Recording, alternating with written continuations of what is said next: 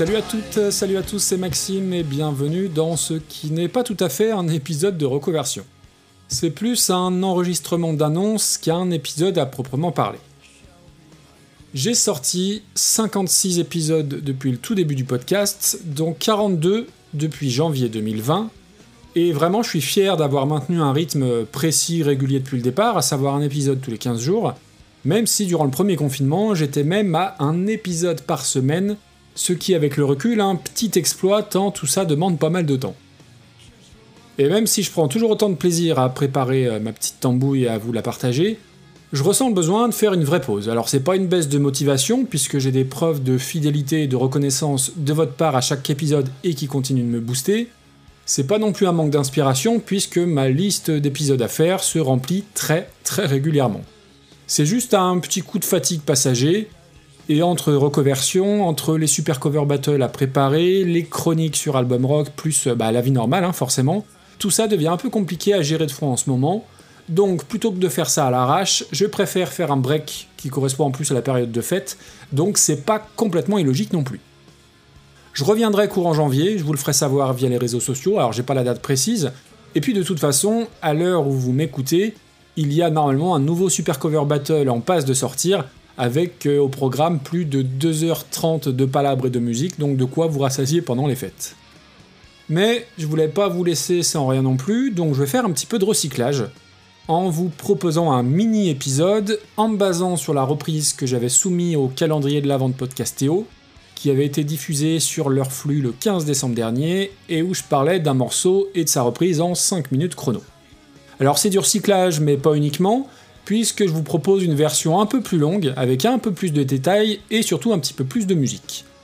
Si d'aventure vous écoutez le podcast pour la première fois aujourd'hui, vraiment j'insiste, cet épisode n'est absolument pas représentatif de ce que je propose habituellement.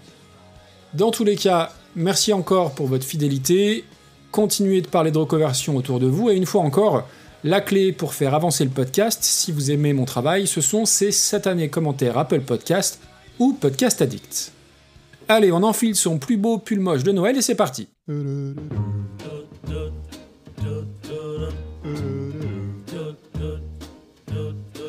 Nous sommes donc présentement le 24 décembre et on y est, alors de façon très bizarre cette année, j'en conviens, mais on y est quand même. Donc je vais vous parler aujourd'hui de LA chanson iconique de Noël. Alors je refais pas la vanne et l'effet sur Maria Carey que j'avais fait sur le calendrier Podcastéo, le recyclage à ses limites, mais je vais évoquer avec vous la seule vraie chanson de Noël que vous entendez en ce moment même, à savoir White Christmas, qui est un vieux standard américain, aux 50 millions de copies diffusées dans le monde, reprises plus de 500 fois, prends ça yesterday, et que tous les gens de ma génération connaissent grâce à Kevin McAllister et Maman j'ai raté l'avion avec l'excellente version que vous entendez, une version WAP des Drifters. Mais saviez-vous que derrière ce tube se cache en réalité une histoire familiale absolument tragique? Nous sommes au début des années 20 à New York, et Irving Berlin, un compositeur natif de Russie, qui a fui les pogroms russes pour se réfugier aux US, se rend à un dîner mondain.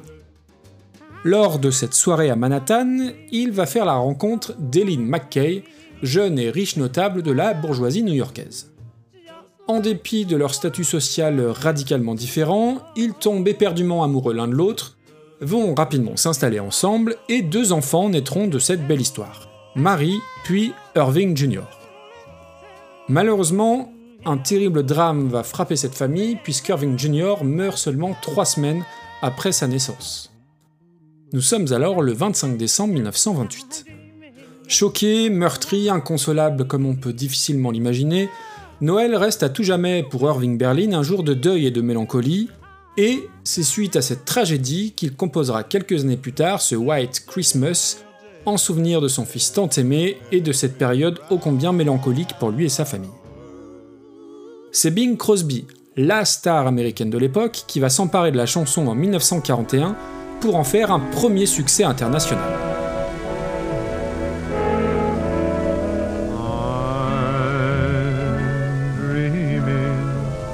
of a white Christmas,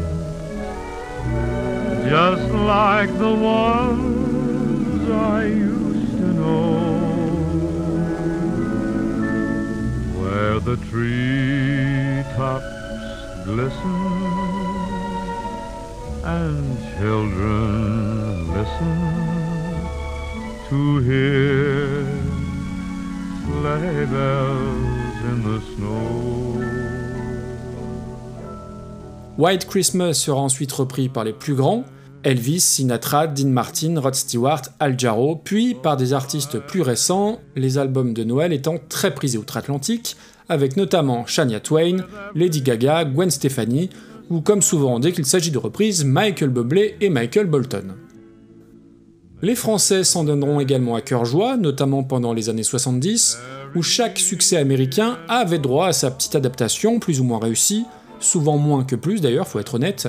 Et en ce qui concerne Noël Blanc, on aura droit notamment à des versions d'André Dassari, Ginette Renault ou Tino Rossi, demandez à vos grands-parents voire vos arrière-grands-parents, puis Eddie Mitchell, Gérard Lenormand, Christophe ou plus récemment Philippe Catherine, Les Brigitte ou Cœur de Pirate. Mais c'est vers une autre version que je voudrais vous emmener, une brillante relecture très chaude, très suave, à mille lieues de l'original, avec sans doute l'une des plus belles voix que la Terre ait portée, le Soulman Otis Redding. Alors bien sûr, on est loin de la version initiale ou de celle des Drifters, que ce soit dans le rythme ou l'intention, mais là encore, je vous défie de ne pas vibrer, tout simplement. Voilà, je vous laisse en compagnie d'Otis Redding et de sa version de White Christmas. Je vous souhaite une bonne écoute, de bonnes fêtes à toutes et à tous. Merci encore pour vos nombreux retours et surtout portez-vous bien. A très bientôt, ciao ciao.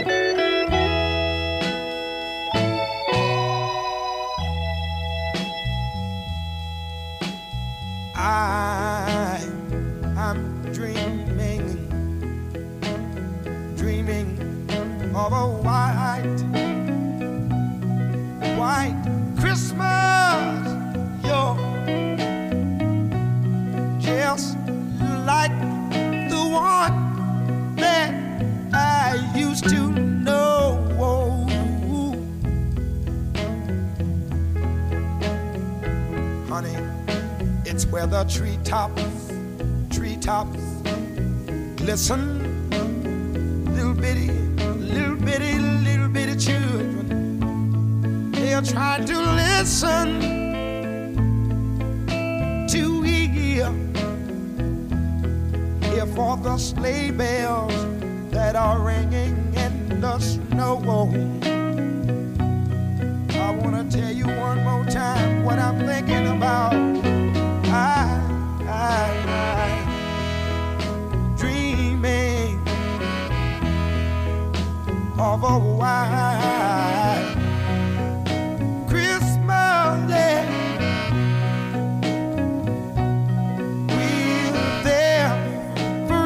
Christmas